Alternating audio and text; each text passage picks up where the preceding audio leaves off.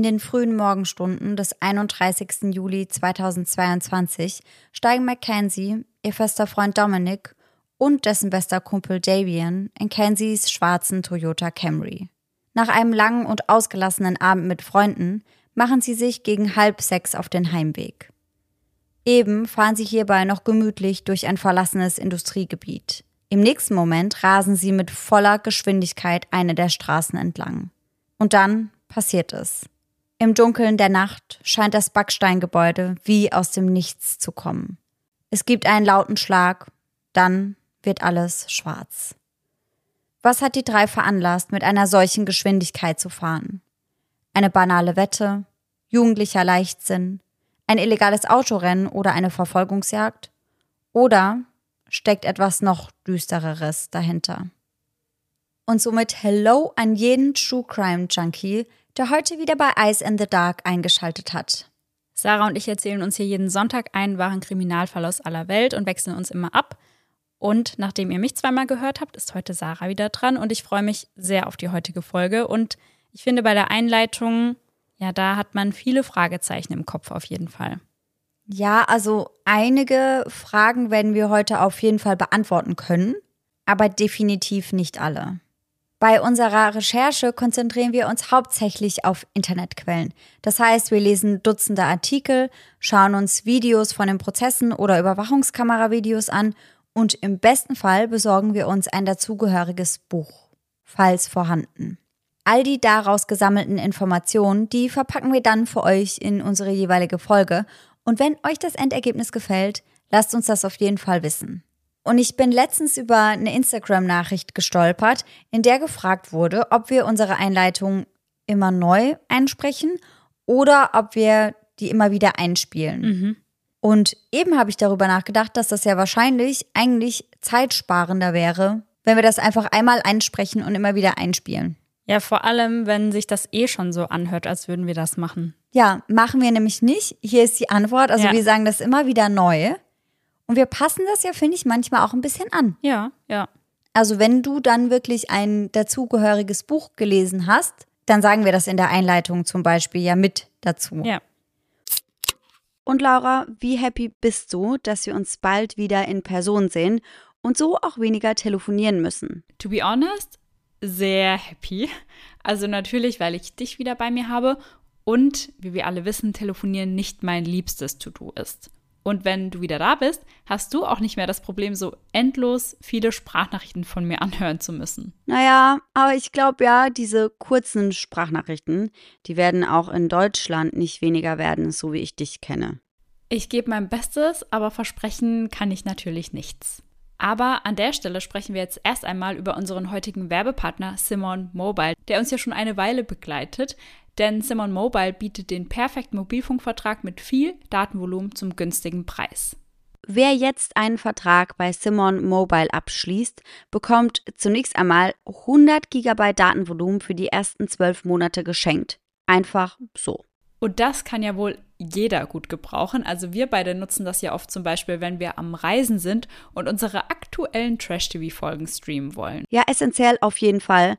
Ansonsten gibt es bei Simon Mobile normalerweise 12, 17 oder 27 GB Datenvolumen und das schon ab 8,99 Euro im Monat. Und man kann monatlich zwischen den 12, 17 und 27 GB wechseln, je nach Bedarf, was ich persönlich besonders praktisch finde. Ja, ich auf jeden Fall auch. Aber bei Simon habt ihr noch weitere Vorteile. Ihr könnt zum Beispiel monatlich kündigen. Dann habt ihr noch eine Top-D-Netzqualität inklusive kostenlosem 5G. Und was wir zwei, Sarah, ja die letzten Monate viel gebraucht haben, die AllNet-Flat und das Wi-Fi-Calling. Und das alles bekommt ihr bei Simon Mobile. Und hier NeukundInnen wieder aufgepasst. Wer jetzt auf simonmobile.de oder in der App mit dem Code DARK2, also DARK groß und zusammengeschrieben und die Zahl 2 dahinter, einen Vertrag abschließt, bekommt für 12 Monate monatlich 2 GB geschenkt. Das Angebot ist nur bis zum 13.05.2024 gültig, also gar nicht mehr so lang. Und alle Infos findet ihr auf simon.link slash eyes in the dark und wie immer auch nochmal bei uns in den Show Notes.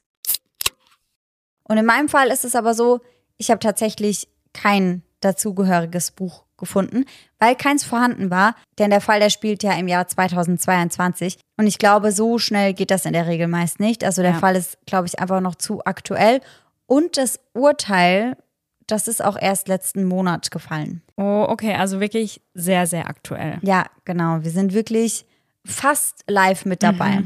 Der Fall wurde mir wie so oft auf TikTok vorgeschlagen. Ja. Also ich habe relativ viele Ausschnitte vom Prozess dort gesehen und generell muss ich auch sagen, in diesem Fall war das meine Hauptquelle. Also ich habe mir eigentlich die ganzen Prozessvideos angeschaut und da die meisten Informationen mit rausgenommen. Dadurch, dass der Fall eben so aktuell ist, habe ich keine Dokumentation oder ähnliches gefunden und habe halt wirklich nur mit Artikeln gearbeitet und dann eben auch mit Prozessvideos. Ja, ich finde das so krass, dass man sich das teilweise ja komplett anschauen kann, einfach. Ja, also hier bei dem Fall ist es wirklich so, dass man das meiste mit anschauen kann. Nicht alles. Teilweise wurden gewisse Abschnitte nicht veröffentlicht, aber doch relativ viel. Und was für mich hier besonders schlimm war, war, dass auch die Hinterbliebenen relativ viel Redeanteil hatten und dass sie halt relativ viel darüber gesprochen haben, was das mit ihrem Leben gemacht hat und wie schlimm der Verlust eigentlich wiegt. Und natürlich weiß man, dass das True Crime ist und dass da immer Menschen dahinter stecken und deswegen halt auch Hinterbliebene. Aber manchmal ist das einem nicht so bewusst, wie es mir jetzt in diesem Fall war.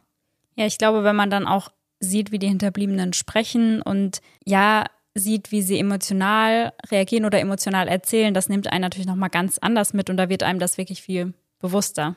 Ja, total. Und das war in dem Fall bei der Recherche ziemlich schlimm. Und ich muss auch wirklich sagen, dass, jetzt überlege ich, wie ich das am besten sage, ohne euch alle direkt zu spoilern, aber dass ich, was die Tat angeht, so wirklich absolut gar kein Verständnis habe. Und das, also das wäre mit das aller, aller grauenvollste, was ich mir vorstellen könnte. Das ist für mich so, so weit weg von jeder Realität Ja. dass ich da echt zwischendrin immer wieder da saß und mir dachte, krass, wie und warum? Weil ich glaube, jetzt hast du die Leute auf jeden Fall nochmal neugieriger darauf gemacht, was wirklich alles jetzt heute in der Folge passiert. Wir stellen uns heute vor, dass wir gemeinsam mit guten Freunden und Freundinnen im Auto sitzen und auf dem Heimweg von einer ausgelassenen Party sind. Wobei man an dieser Stelle dazu sagen muss, dass sich die Quellen da unterscheiden. In einigen heißt es, es wäre eine Party gewesen, in anderen heißt es, es wäre einfach nur ein ausgelassener Abend gewesen, aber in einem kleineren Kreis, also wirklich nur mit den engsten Freunden. Es ist der 31. Juli 2022. 5.30 Uhr in der Früh, um ganz genau zu sein. Der 20-jährige Dominic Rousseau und sein bester Freund, der 19-jährige Davian Flanagan, sitzen in einem schwarzen Toyota Camry. Dominic sitzt auf dem Beifahrersitz, Davian auf der Rückbank. Gefahren wird der Camry von ihrer Freundin bzw. festen Freundin Mackenzie Shirilla. Mackenzie ist 17 Jahre alt und in einer Beziehung mit Dominic Rousseau. Die beiden gehen schon seit einer Weile miteinander und gemeinsam mit Davian war das Dreiergespann an diesem Abend bei einigen Freunden. Die drei sind auch nicht mehr ganz nüchtern und haben auf der Party sowohl etwas Alkohol getrunken als auch Marihuana geraucht. Dennoch lenkt Mackenzie ihren Wagen kontrolliert und bedacht durch die Straßen eines Industriegebiets in Strongsville. Strongsville ist eine kleine Stadt in den Vereinigten Staaten und gilt offiziell als ein Vorort von Cleveland, der nächstgrößeren Stadt in der Umgebung.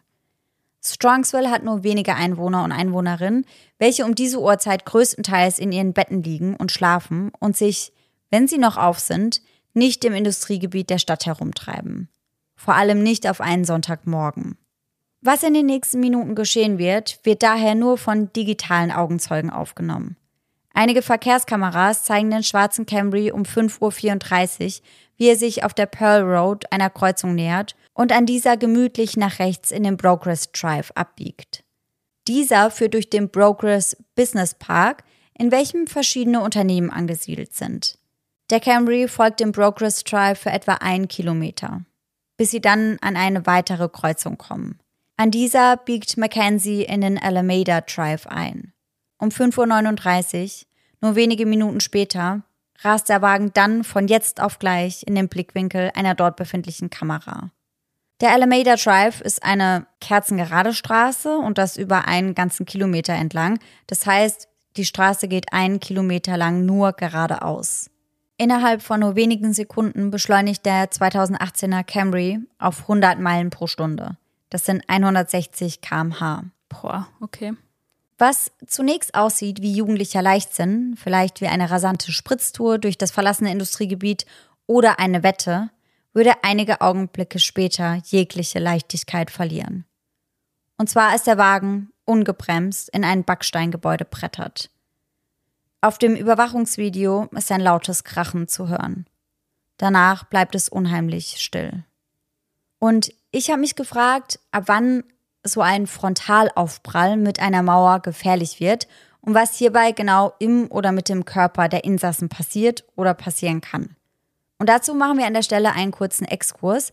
Kleiner Disclaimer vorab, ich bin natürlich nicht im medizinischen Bereich ausgebildet, sondern habe die ganzen Infos, die ich jetzt im Folgenden mit euch teilen werde, aus Online-Quellen wie DocCheck herausgearbeitet. Mhm. Und wir gehen hierbei übrigens von einem ordentlich angeschnallten Fahrer aus. Erstmal ist es ja so, dass sich der Insasse im Fahrzeug mitbewegt. Das heißt, dass er während des Fahrens die gleiche Geschwindigkeit wie das Fahrzeug hat. Als Insasse ist man also der sogenannten Bewegungsenergie ausgesetzt. Die Stärke dieser Energie hängt von unterschiedlichen Faktoren wie Fahrzeuggeschwindigkeit und Gewicht des Fahrzeugs und der Fahrzeuginsassen ab. Bei steigender Geschwindigkeit und zunehmendem Gewicht muss mehr Energie im Falle eines Unfalls abgebaut werden. Ohne angelegten Gurt schießt man bei 50 km/h mit eben dieser Geschwindigkeit nach vorn. Ohne Gurt fliegt man dann ja unaufhaltsam weiter und trifft auch erst auf das Armaturenbrett, wenn der Wagen schon zerknautscht und zum Stehen gekommen ist. Das heißt, der Bremsweg ist daher nicht länger als etwa 4 cm. Und das eben mit einer ziemlich hohen Geschwindigkeit. Der Aufprall ist hierbei so stark, als habe eine 4 bis 5 Tonnen schwere Keule zugeschlagen. Wenn der Kopf gegen den unnachgiebigen Dachrahmen prallt, dann ist der Schlag ja noch viel, viel stärker. Anders sieht das Ganze aus, wenn man angeschnallt ist. Hier werden die Insassen vorher aufgefangen, also bevor man das Armaturenbrett, den Dachrahmen oder die Windschutzscheibe erreicht. Dadurch, dass der Gurt sich um etwa 20 bis 25 Zentimeter dehnt, wird man über eine längere Strecke abgebremst. Und zusätzlich wird man abgebremst, weil man ja von Anfang an mit dem Fahrzeug verbunden ist. Trotzdem werden die Insassen mit extremer Geschwindigkeit nach vorne katapultiert und selbst wenn der Gurtstraffer auslöst, knallt man mit dieser dann in den Airbag. Und ich habe gelesen, dass es bei den Autos heutzutage viel wahrscheinlicher ist als früher, dass man so einen Frontalaufprall eben überlebt, gerade eben weil die Airbags heute relativ schnell schon auslösen. Aber da gibt es dann trotzdem noch andere Schwierigkeiten, die dann mit einem Autounfall einhergehen. Es kann nämlich passieren, dass dann eben Karosserieteile in das Fahrzeuginnere schießen. Hier kommt es dann dadurch oftmals zu schweren, teilweise offenen Verletzungen, vor allem im Bereich der unteren Extremitäten. Offene Brüche, tiefe Schnitte bis hin zu Durchtrennung der großen Gefäße in den Beinen. Und hierdurch kann es dann natürlich zu einem relativ hohen Blutverlust kommen. Je nach Fahrerposition stößt der Fahrer außerdem mit dem Thorax oder mit dem Abdomen gegen das Lenkrad. Besonders das Herz, die Lunge und die Aorta können hierbei beschädigt werden. Wenn es zum Abriss der Bauchaorta kommt, dann hat man beispielsweise nur noch wenige Sekunden zu leben, denn hier verblutet man relativ schnell. Es kann aber auch zu weiteren schweren Verletzungen der inneren Organe kommen, sei es durch Fehlungsverletzungen, Abrisse oder Frakturen. In vielen Situationen kann ein solcher Schockzustand außerdem einen Herzstillstand auslösen, was nicht unbedingt selten die Todesursache bei Autounfällen ist. Und da hätte ich nie dran gedacht. Ich auch nicht. Gar nicht. Ansonsten kann ein Frontalaufprall zu Genickbrüchen, einem Schädel-Hirntrauma, Hirnblutungen oder sogar noch schlimmeren Verletzungen führen. Ich habe zum Beispiel auch gelesen, dass es nicht unbedingt selten der Fall ist, dass Fahrer oder Beifahrer enthauptet werden. Boah, also alles, was du gerade erzählt hast, ist so heftig und über vieles habe ich vorher noch nie nachgedacht. Ja, ich bin eigentlich ja auch jemand, der sehr gerne Auto fährt, aber das Ganze hat mir dann doch ein bisschen Angst eingejagt. Bereits Unfälle mit einer Aufprallgeschwindigkeit von 30 km/h sind, wie ich mehrfach gelesen habe, schockraumpflichtig. Unter einem Schockraum versteht man einen speziellen Behandlungsraum im Krankenhaus, in dem die Erstversorgung schwer verletzter und oder traumatisierter Patienten stattfindet. Aber ich glaube, das wird sehr oft unterschätzt, gerade bei so einer geringen Geschwindigkeit, ja. weil man, also ich zumindest habe das öfter in meinem Umfeld mal gesehen, so ja, schnallst du dich nicht an, so ja, nee, ich fahre jetzt nur zehn Meter, aber selbst auf den zehn Metern kann halt was passieren, auch wenn man ja. nicht so schnell unterwegs ist. Ja, also ich muss auch sagen, ich komme ja aus einem Dorf. Ja. Und wenn ich dann da manchmal rüber zu Oma gefahren bin, weil ich danach dann noch weiter zu Freunden gefahren bin, dann bin ich da oftmals auch ohne Gurt gefahren mhm. und in der Regel nie schneller als 30. Und ich finde auch, wenn du 30 fährst, hast du das Gefühl, du bist total langsam unterwegs. Ja, ja. Ich hätte also niemals gedacht, dass man bei einem Unfall mit 30 km/h schon in den Schockraum kommt und vielleicht auch schlimmere Verletzungen davon trägt. Ich glaube, deswegen ist es auch gut, dass wir an der Stelle darüber sprechen, dass die Leute dann auch mehr darauf achten, sich immer anzuschnallen. Zurück zu Mackenzie, Dominic und Devian. Bereits einen Moment vor dem Aufprall geriet der Camry ins Schwanken. Das Lenkrad ruckte nach rechts, dann nach links und die Airbags lösten Sekunden vor dem Überfahren des Bordsteins und dem Aufprall aus. Nun steht er da. Der Camry, der in dem großen Gebäude im Brokers Drive Business Park steckt. Er ist als solcher kaum wieder zu erkennen. Erst geschlagene 45 Minuten später entdeckt ein anderer Autofahrer den demolierten Wagen. Unvermittelt ruft er die Polizei, welche kurz darauf inklusive Feuerwehr und Krankenwagen vor Ort eintrifft. Die Beifahrer, Dominic Russo und Davian Flanagan, haben durch den Aufprall tödliche Verletzungen erlitten. Für beide Männer kommt jegliche Hilfe zu spät und sie werden noch am Unfallort für tot erklärt. Mackenzie, die Fahrerin des Camrys, ist nicht bei Bewusstsein. Doch sie hat noch Puls. Sie ist auf dem Fahrersitz eingeklemmt, mit einem ihrer kuscheligen Prada-Pantoffeln noch immer auf dem Gaspedal klebend. Sie ist so fest eingeklemmt, dass sie sich ohnehin nicht aus eigener Kraft befreien könnte. Die herbeigeeilte Feuerwehr schneidet den Wagen auf und schafft es, das junge Mädchen aus den Trümmern zu bergen. Mackenzie wird daraufhin dann mit einem Rettungshubschrauber ins nächstgelegene Krankenhaus gebracht, doch wie durch ein Wunder blieb sie so gut wie unverletzt und erlitt nur wenige oberflächliche Verletzungen wie Schürfwunden und Prellungen. Das finde ich so krass, vor allem nach dem, was du uns gerade eben alles erzählt hast, was passieren kann. Ja, und mein erster Gedanke war, dass sie vielleicht nicht ganz frontal gegen diese Ecke des Gebäudes geknallt ist, mhm. aber das war wirklich ein komplett frontaler Zusammenstoß. Das heißt, sie kann sich wirklich extrem glücklich schätzen, dass sie noch am Leben ist. Dennoch wird sie natürlich einmal durchgecheckt, einfach nur um auf Nummer sicher zu gehen und bleibt auch für die nächsten Tage erst einmal im Krankenhaus. Hierbei stellt sich dann heraus, dass Mackenzies THC-Gehalt im Blut über dem gesetzlichen Grenzwert in Ohio liegt. Doch die Polizei von Strongsville und die Staatsanwaltschaft von Cuyahoga County sehen von einer Anklage wegen Fahrens unter Drogeneinfluss ab. Der Unfall und der Tod der zwei jungen Männer, die ihr ganzes Leben noch vor sich hatten, reißt ein tiefes Loch in die Familien der beiden, in den Freundeskreis und in die ganze Gemeinde von Strongsville. Neben der Trauer bleibt wie so oft die Frage nach dem Warum. Warum beschleunigte Mackenzie so plötzlich von jetzt auf gleich? Ist das auf den vorangegangenen Drogenkonsum der Schülerin zurückzuführen? Fuhr sie vor einem anderen Wagen davon?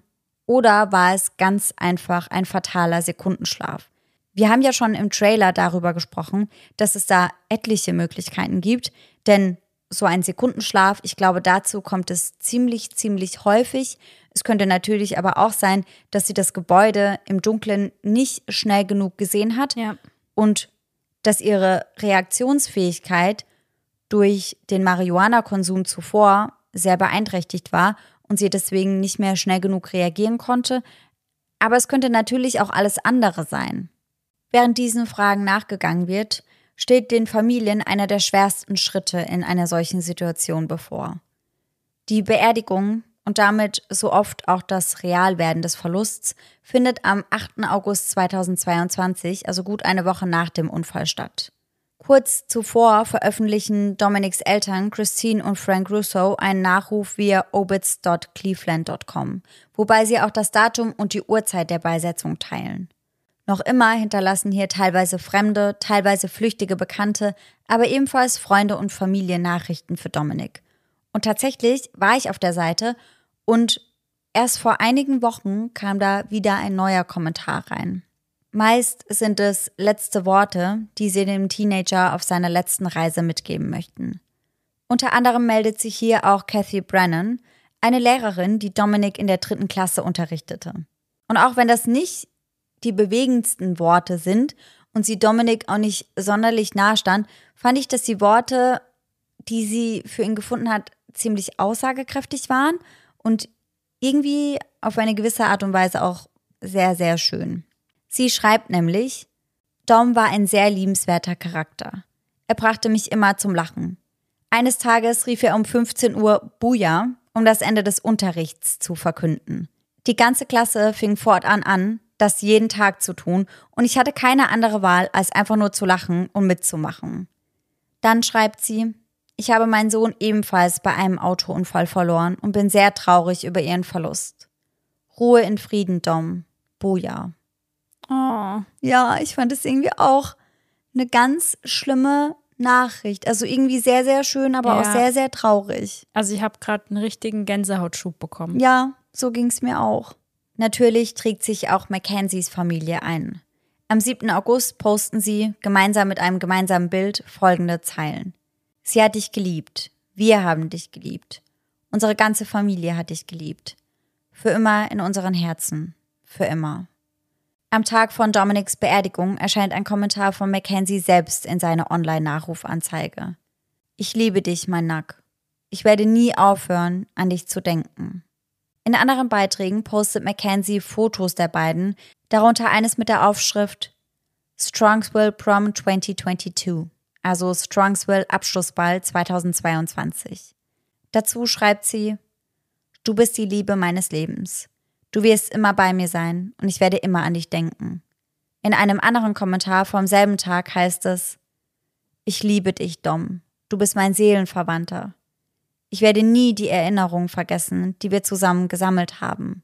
Du hast mich zu dem Mädchen gemacht, das ich heute bin, und du warst einfach eine erstaunliche Seele. Sie fügt den Wunsch hinzu, Dominic ein letztes Mal umarmen zu können. Immer wieder postet Mackenzie auf der Nachrufseite ihrer großen Liebe. Manchmal sind es nur ein, zwei Zeilen, dann wieder lange Texte und ganz viele Bilder. Ich vermisse dich, Nack, heißt es in einem weiteren Post vom 24. August unter einem Bild, das die beiden im Universal Orlando Resort zeigt. Ich habe immer noch das Gefühl, dass du jeden Moment zur Tür reinkommst, heißt es in dem Beitrag weiter. Ich vermisse dein Lachen, dein perfektes Lächeln. Ich fühle jeden Tag deine Energie um mich herum. Ich wünschte nur, sie wäre physisch. Gott, du bist der letzte Mensch, der das verdient hat. Du hattest so ein perfektes Leben vor dir. Ich wünschte, ich hätte dir das alles öfter gesagt. Bitte warte auf mich. Was zu diesen Posts nicht passt, ist der Verdacht, den die Ermittler bereits kurz nach dem tödlichen Unfall hegen. Denn sie glauben, Mackenzie habe ihren Camry absichtlich mit 160 km/h in die Backsteinmauer gesteuert. Und die Indizienbeweise stützen diese Theorie der Geschehnisse. Am 4. November 2022, gute drei Monate nach dem tödlichen Unfall, wird Mackenzie Shirella dann angeklagt. Laut Staatsanwaltschaft war sie auf einer Mission des Todes. Angeklagt wird sie daher in zwölf Punkten. Wegen vierfachen Mordes, wegen vierfacher schwerer Körperverletzung, wegen zweifacher schwerer fahrlässiger Tötung, wegen Drogenbesitzes, denn in ihrem Wagen wurden Magic Mushrooms sichergestellt, und wegen Besitzes von Tatwerkzeugen. Wow, das sind einige Anklagepunkte. Ja, und ich musste direkt daran denken, dass wir in der letzten Folge darüber gesprochen haben, dass man wegen einem Mord an einer Person mehrmals angeklagt werden kann. Also, mhm. dass man dann wegen zweifachen Mordes ersten Grades angeklagt werden kann, obwohl man nur eine Person getötet hat. Ja. Und in diesem Fall ist das, wie wir eben gehört haben, genauso. Laut Ermittlern und Staatsanwaltschaft war das, was wir bis jetzt als Unfall bezeichnet haben, gar kein Unfall, sondern Mord. Mackenzie wurde zuvor außerdem im Zusammenhang mit einem anderen, davon aber unabhängigen Vorfall angeklagt. Mutmaßlich soll sie in die Columbia Church of God eingebrochen sein und wurde hierfür dann wegen Einbruchs und Vandalismus angeklagt. Wir konzentrieren uns im Rahmen der heutigen Folge aber natürlich auf ihre Anklage wegen Mordes. Mackenzie selbst bestreitet vehement, dass sie vorsätzlich gehandelt hat und weist jegliche Tötungsabsichten von sich. Niemals hätte sie Dominic so etwas antun können. Er war ihre große Liebe, ihr Seelenverwandter.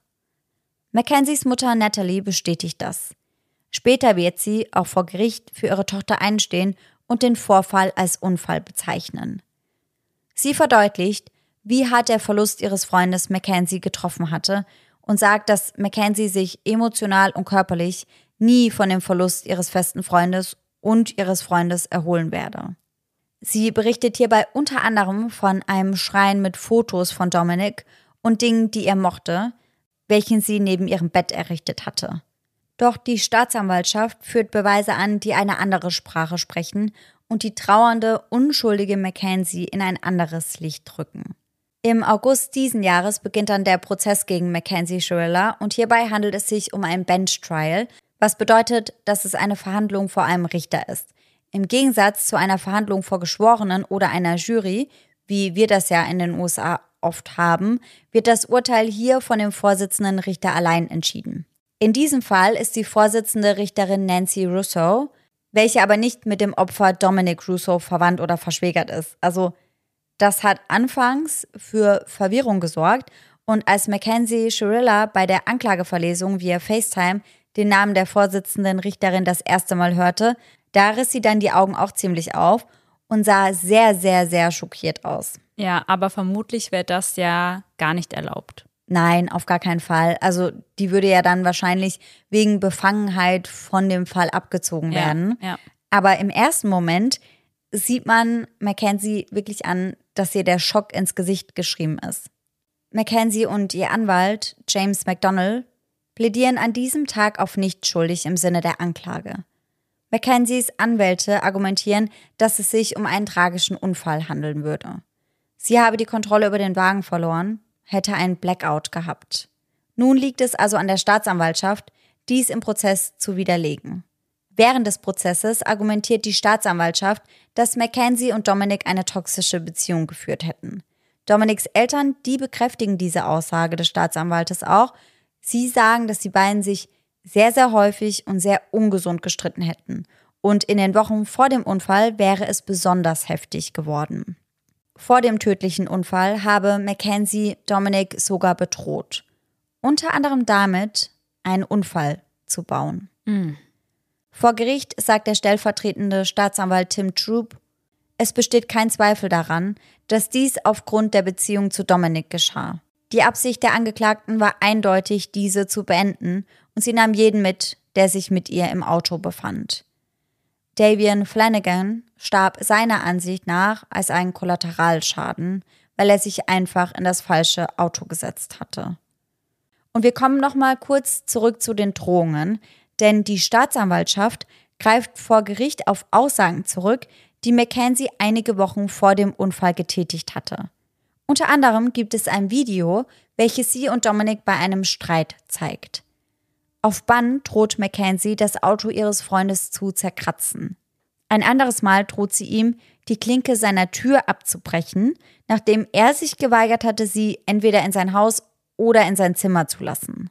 Zwei Wochen vor dem Unfall soll sie dann gedroht haben, einen Unfall zu verursachen, als sie und Dominik gerade mit ihrem Auto fuhren. Auslöser hierfür war eine kleine Meinungsverschiedenheit zwischen den beiden, über welche Mackenzie sich aber scheinbar extrem aufregte. Dominik rief daraufhin seine Mutter an und bat darum, abgeholt zu werden. Er telefonierte kurz darauf dann auch mit einem Freund, der ihn dann letztendlich abholte, und in diesem Telefongespräch hörte Dominics Freund angeblich, wie Mackenzie drohte, ich werde dieses Auto jetzt zu Schrott fahren. Im Monat des Unfalls soll Mackenzie Dominic generell mehrfach bedroht haben. Videos, die auf seinem Handy waren, aber gelöscht wurden und dann wieder hergestellt werden konnten, zeigen beispielsweise eine Auseinandersetzung zwischen den beiden. Und hier hört man Mackenzie, wie sie Dominic, Zitat, wiederholt erniedrigt, ihn bedroht und sein Eigentum beschädigt. So sagt das der Staatsanwalt vor Gericht. Doch das sind nicht die einzigen Indizienbeweise, die die Staatsanwaltschaft vorbringt.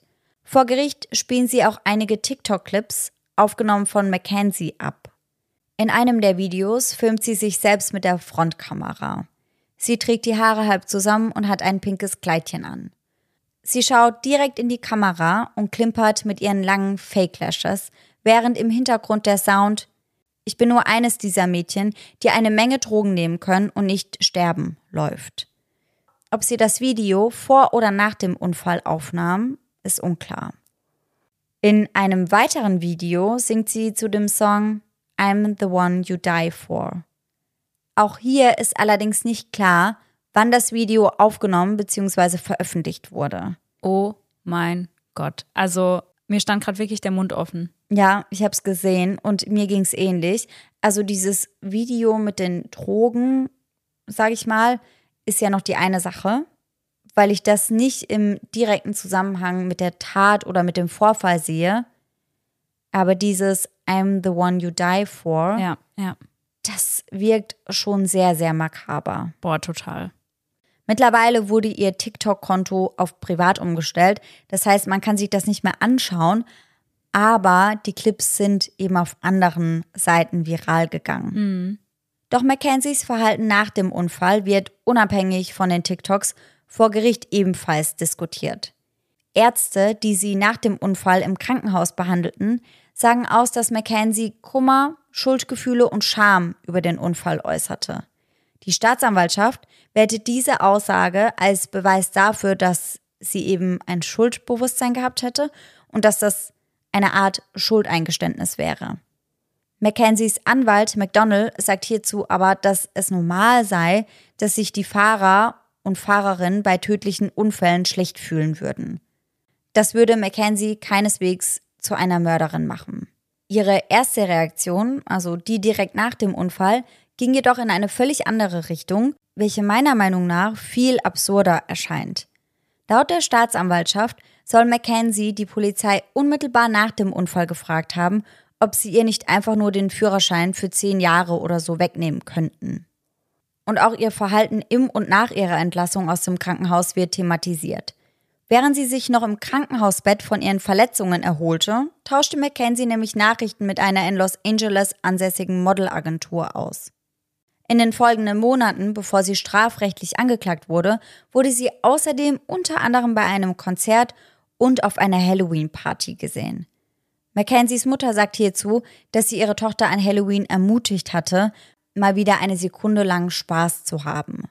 Das Konzert hätte sie mit Dominics Cousine und einigen anderen Freunden besucht und zuvor hätte sie sich wochenlang nur eingeschlossen und isoliert, jeden Tag geweint und getrauert. Mackenzies Mutter sagt weiter, die drei Monate nach dem Unfall trug sie nur seine Kleidung. Sie aß nur die Snacks, die er auch immer aß. Sie hörte nur die Musik, die er selbst geschrieben hatte. Und das spricht ihr ja auch niemand ab, aber weitere Indizien von Seiten der Staatsanwaltschaft sprechen tatsächlich für eine geplante Tat. Daten auf ihrem Mobiltelefon zeigen beispielsweise, dass Mackenzie einige Tage vor dem Unfall in der Nähe des Industriegebiets herumfuhr, in welchem es zu dem tödlichen Crash kam. Die Staatsanwaltschaft geht davon aus, dass sie die Gegend für ihr Vorhaben auskundschaften wollte. Wenn man einen Mord begehen möchte, indem man ein Fahrzeug in ein Gebäude rammt, wäre dieses Industriegebiet ideal gewesen.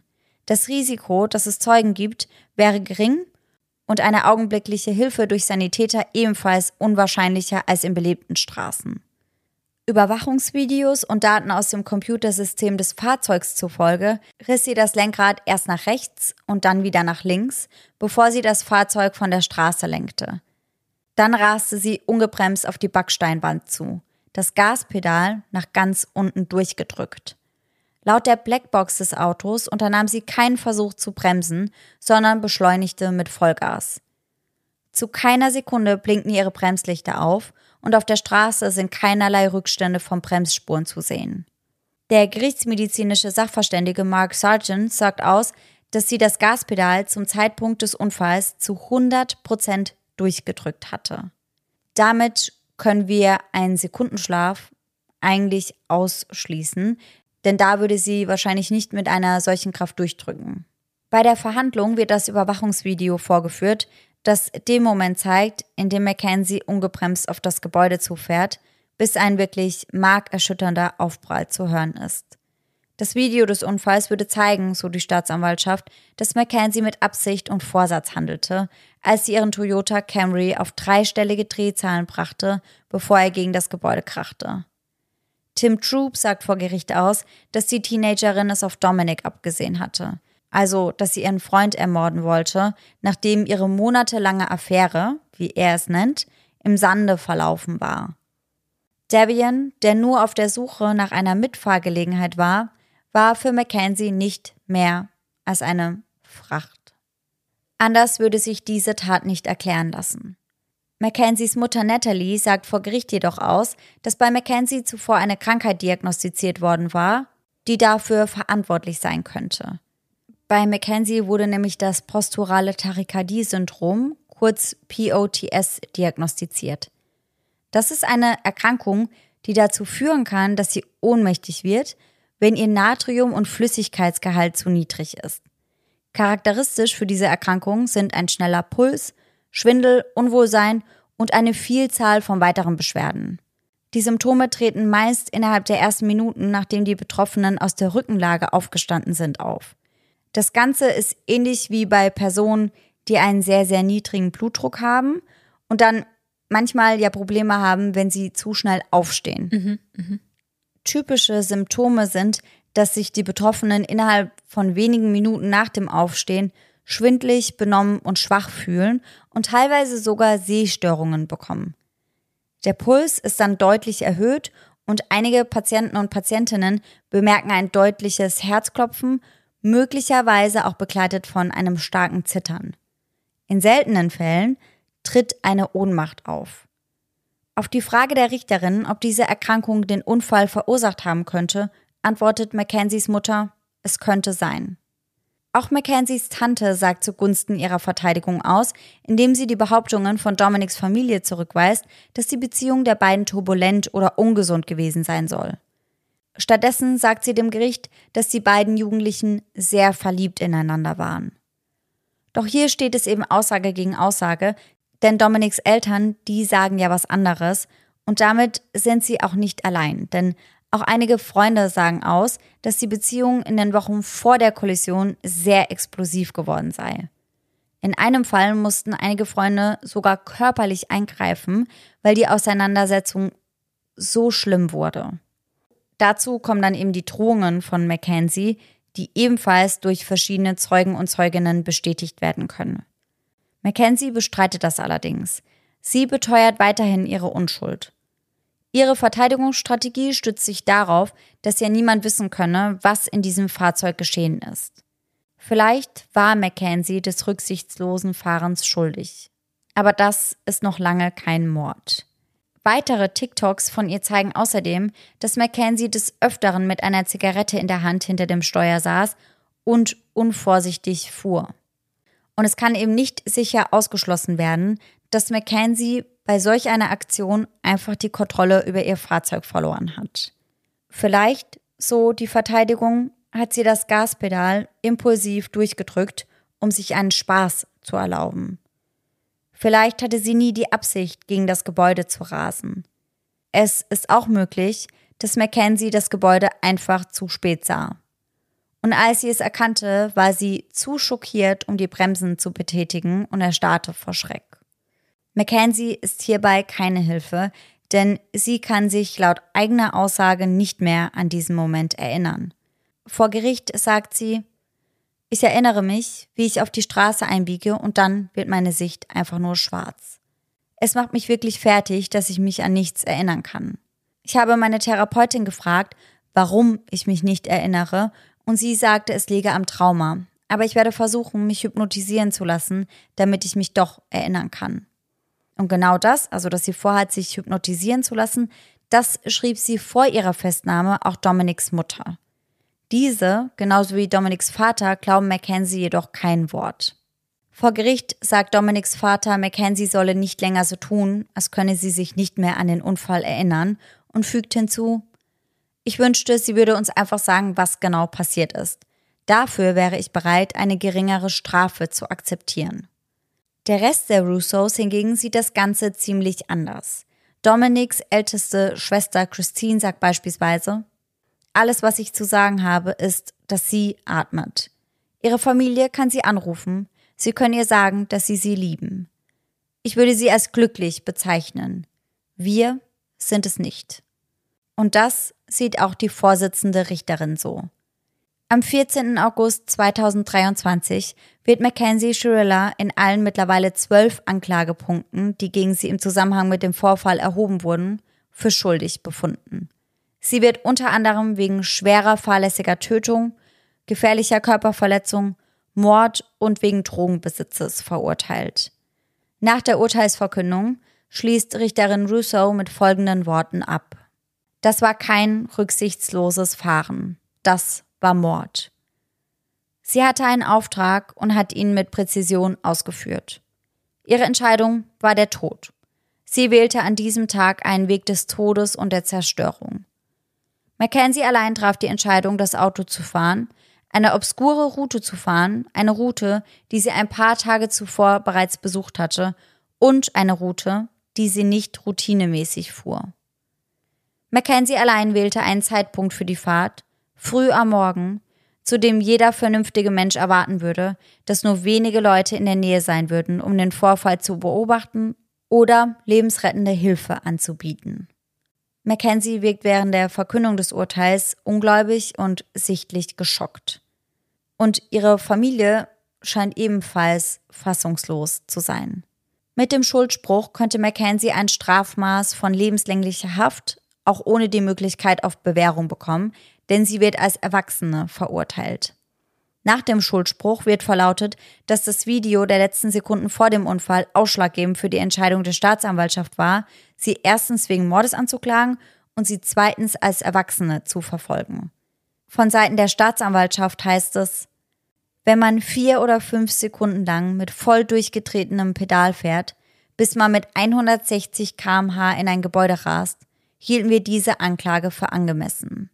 Sie sagen außerdem, dass es auf dem Video eindeutig erscheint, dass Mackenzie an diesem Tag nur ein Ziel hatte. Und zwar zu töten.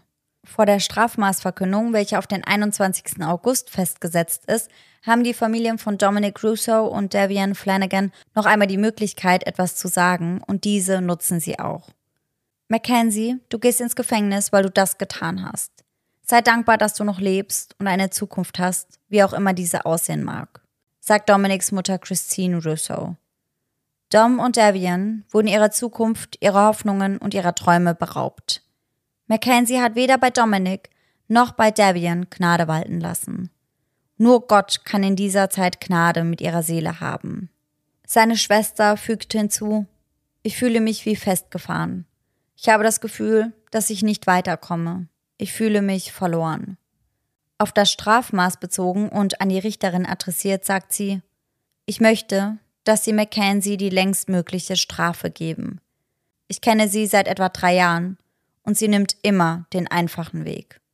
Einen Monat später finden sie sich dann alle wieder im Gerichtssaal zusammen, damit die Richterin Russo das Strafmaß verkünden kann. Die Richterin gibt an, dass die letzten Sekunden des Videos für sie der Schlüssel zu ihrem Urteil waren denn diese würden zeigen, dass Mackenzie mit Absicht gehandelt hat. Ihr Handeln war kontrolliert, methodisch, überlegt, absichtlich und zielgerichtet, sagt sie. Sie beschreibt das, was auf dem Video zu sehen ist, indem sie sagt, sie wird von einer verantwortungsvollen Fahrerin zur buchstäblichen Hölle auf Rädern. Auch sagt sie, es gibt keinen Zweifel an der absoluten Angst der beiden Menschen in diesem Auto. Außerdem kreidet sie ihr ihr Verhalten nach dem Unfall an und sagt, während der Untersuchung im Krankenhaus fragte sie, ob man ihr nicht einfach den Führerschein für zehn Jahre entziehen könne. es ist schwer vorstellbar, wie eine Person um ihre Fahrberechtigung besorgt sein kann, nachdem sie gerade den Tod von zwei Menschen verursacht hat. Mackenzies Mutter Natalie ist anderer Meinung. Auch sie ergreift vor der Urteilsverkündung noch einmal das Wort. Wir haben ihn so sehr geliebt, sagt sie. Mackenzie würde niemals, niemals, niemals die Liebe ihres Lebens ermorden. Sie merkt dabei auch an, dass Davian ein neuer Freund ihrer Tochter gewesen sei, was der Richterin unangenehm aufstößt. Denn diese fragt daraufhin, was soll das heißen, dass sein Leben wertlos ist. Aber das dementiert die Mutter von Mackenzie dann relativ schnell und sagt zusätzlich, sie haben jeden Tag zusammen verbracht.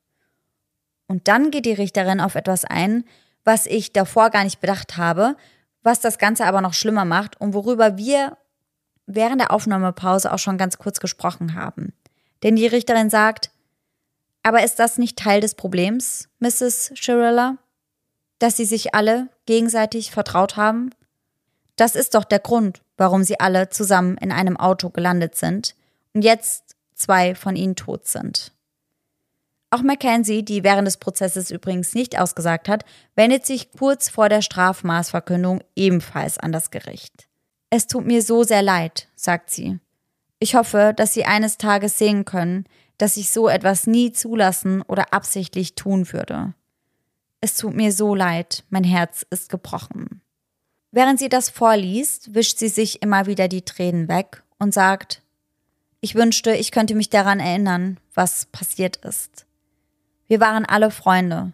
Dom war mein Seelenverwandter. Und dann sagt sie, an Dom gerichtet, ich wünschte, ich könnte dir deinen ganzen Schmerz nehmen. Meiner Familie danke ich für all die Unterstützung und all die Liebe, die ihr mir schenkt. Ich liebe euch alle so sehr. Mackenzie wird für die Morde an Dominic Russo und ihrem Freund Davian Flanagan zu zweimal lebenslänglich verurteilt. Die beiden Haftstrafen darf sie allerdings gleichzeitig absitzen und nicht nacheinander. Zudem hat sie die Möglichkeit, nach 15 Jahren auf Bewährung entlassen zu werden. Da wäre sie dann 34 Jahre alt. Ihr Führerschein wird auf Lebenszeit eingezogen. Das heißt, selbst wenn sie dann rauskommt, kann sie nie wieder einen Führerschein machen. Nach der Strafmaßverkündung meldet sich Dominiks Schwester zu Wort und sagt, ich bin erleichtert, dass es endlich vorbei ist, weil es so stressig und traurig war. Und das ist übrigens auch die Schwester, die die Höchststrafe für Mackenzie gefordert hatte. Und sie sagt hierzu weiter, es war furchtbar emotional. Ich bin schockiert und traurig darüber, dass die Richterin die Strafen gleichzeitig und nicht nacheinander verhängte. Mackenzie hat zwei unschuldigen jungen Männern das Leben genommen. Und ich glaube, sie sollte den Rest ihres Lebens im Gefängnis absitzen müssen. Mackenzies Rechtsanwälte sehen das natürlich anders. James McDonnell sagt, dass die Staatsanwaltschaft seiner Meinung nach nicht genügend Beweise vorgelegt hätte, um zweifelsfrei beweisen zu können, dass seine Mandantin absichtlich einen Unfall gebaut hat und dass sie nicht einfach nur die Kontrolle über den Wagen verloren hat. Natalie, ihre Mutter, ist mit der Entscheidung der Richterin ebenfalls alles andere als einverstanden und gibt an, dass sie und Mackenzies Anwalt McDonnell in Berufung gehen würden. Bisher gibt es keine Information darüber, ob sie das getan haben oder nicht. Aber sobald es da irgendwelche Neuigkeiten gibt, werden wir euch das natürlich wie gewünscht auf Instagram und im Podcast wissen lassen. So, und damit sind wir jetzt am Ende des heutigen Falls. Aber ich habe das ja schon angekündigt bei dir, Laura. Ich habe mich im Rahmen der Recherche zusätzlich mit der psychologischen Einschätzung von Mackenzie und ihrer Tat befasst weil ich mich einfach immer wieder gefragt habe, warum und mhm. wie kann man nur? Und für mich war da so gar kein Verständnis für da. Also ja. mal unabhängig davon, dass es absolut unverständlich ist, wie man seinen Partner und einen guten Freund töten kann oder überhaupt irgendeinen Menschen, habe ich mich auch gefragt, wie traut man sich oder wie kriegt man das hin, dass man sich selbst ja auch dieser Situation aussetzt. Ja, weil ich habe auch schon dran gedacht, vermutlich hat sie gar nicht damit gerechnet, dass sie diesen Unfall überleben würde. Ja, also davon gehe ich auch aus und davon geht auch die Staatsanwaltschaft und auch die Psychologen, die darüber gesprochen haben, aus, dass Mackenzie eigentlich damit gerechnet hat, dass sie auch sterben würde. Es wäre dann ja eine Art erweiterter Suizid gewesen, wo es aber in erster Linie eigentlich nicht um ihr eigenes Ableben geht, sondern eher um den Mord an ihrem Freund. Und ich habe mir da zwei Einschätzungen von Psychologen und Körpersprache-Experten angeschaut, die ich beide recht interessant fand. Wir sprechen erst einmal über die Einordnung von Dr. G. Er ist ein zugelassener klinischer Psychologe und Experte für Körpersprache. Was ich anmerken will, ist, dass er nie persönlich mit Mackenzie Schiller gesprochen hat, weswegen er selbst sagt, dass einige seiner Einschätzungen sich womöglich eher auf eine Person generell beziehen, die so eine Tat durchführen würde. Das heißt, dass er sich generell eher auf Personen konzentriert hat im Allgemeinen, die sich selbst in Gefahr bringen oder sich mit dem Gedanken anfreunden, sogar zu sterben, nur um einer anderen Person das Leben zu nehmen. Schauen wir uns den ersten Punkt an, den Dr. G genannt hat. Es wurde ja berichtet, dass sie, also Mackenzie und Dominic Russo, eine ungesunde Beziehung geführt hätten, die zeitweise sehr unbeständig war. Bei Menschen, die konfliktreiche, obsessive oder schwierige Beziehungen wie diese haben, kommt es vor, dass diese Menschen, laut Dr. G, Liebe und Tod miteinander verbinden. Es könnte also sein, dass es Mackenzie schwer fiel, diese beiden Dinge voneinander zu trennen und womöglich hat sie den Tod sogar als einen verbindenden Akt gesehen, also eine Art romantischen Akt, dass sie beide sterben würden und dann könnten sie ja im Jenseits noch miteinander verbunden mhm. sein. Mhm. Als zweiten Punkt führt Dr. G psychische Probleme auf und ich denke, das ist das, was für die meisten im ersten Moment am naheliegendsten ist. Er sagt, auch die psychische Gesundheit muss hier berücksichtigt werden. Ist das jemand, der vielleicht mit so etwas wie einer Borderline-Persönlichkeitsstörung zu tun hat? Er fügt hinzu, dass er selbst keinen Grund hat zu glauben, dass Mackenzie hier betroffen ist, sagt aber, dass das eben oftmals eine Diagnose ist, die gestellt wird bei Menschen, die solche Taten begehen. Er sagt weiter, dass Depression und andere mentale Umstände, die die Wahrscheinlichkeit erhöhen, dass so etwas passiert, in Erwägung gezogen werden müssen. Ein weiteren Punkt, den Dr. G anbringt, ist die Objektifizierung. Wir gehen gleich nochmal kurz darauf ein, was die Objektifizierung überhaupt ist. Aber hier geht es darum, dass der Staatsanwalt ja auch gesagt hat, dass Mackenzie Davian als eine Art Fracht ansah.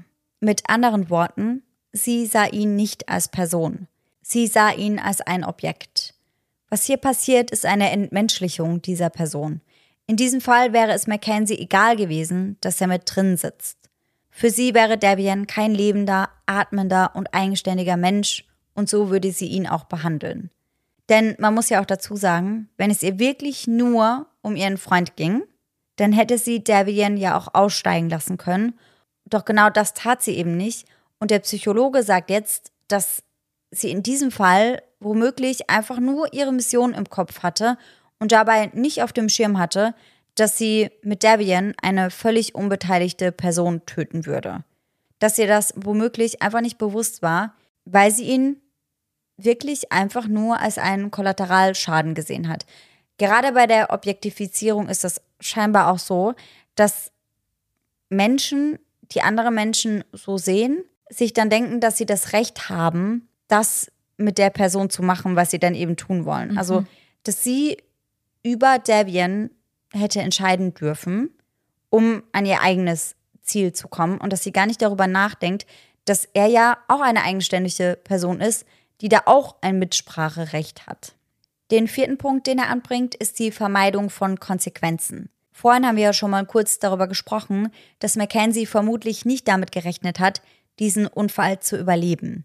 Es könnte also sein, dass diese Art zu töten ihr Weg war, um Konsequenzen, Schuldgefühlen und Scham zu entgehen.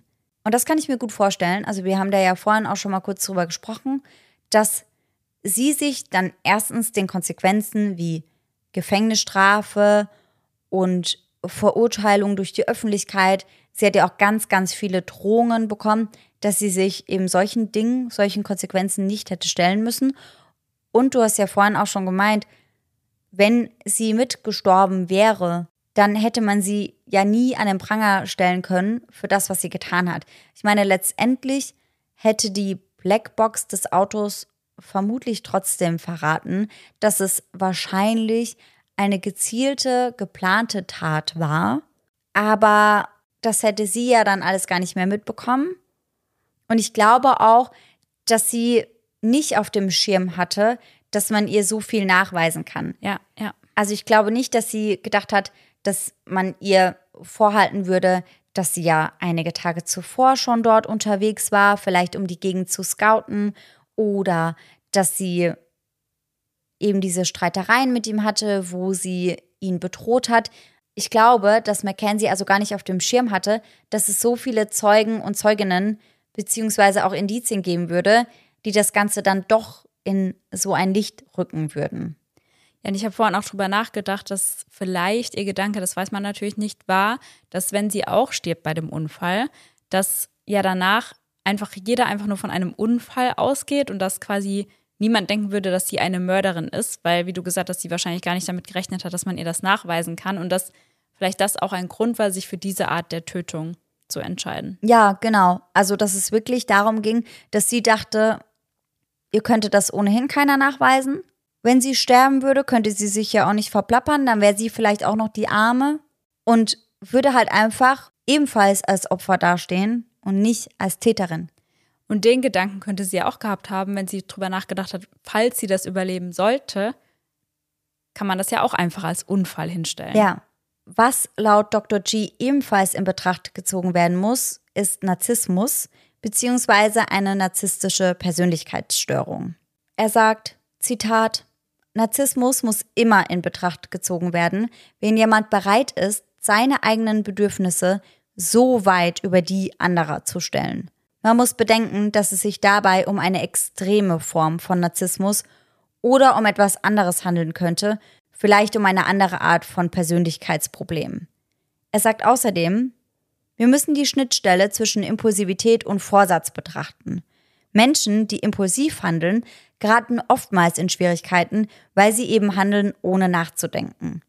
Vorsatz bedeutet, im Voraus zu planen. Und Dr. G sagt, dass Mackenzie scheinbar ja vorab schon darüber nachgedacht hat, Dominik etwas anzutun, denn sie hat ihm das vorab ja auch schon angedroht. Und das heißt, dass sie dabei ja auch schon darüber nachgedacht hat, wie sie ihm etwas antun könnte. Mhm.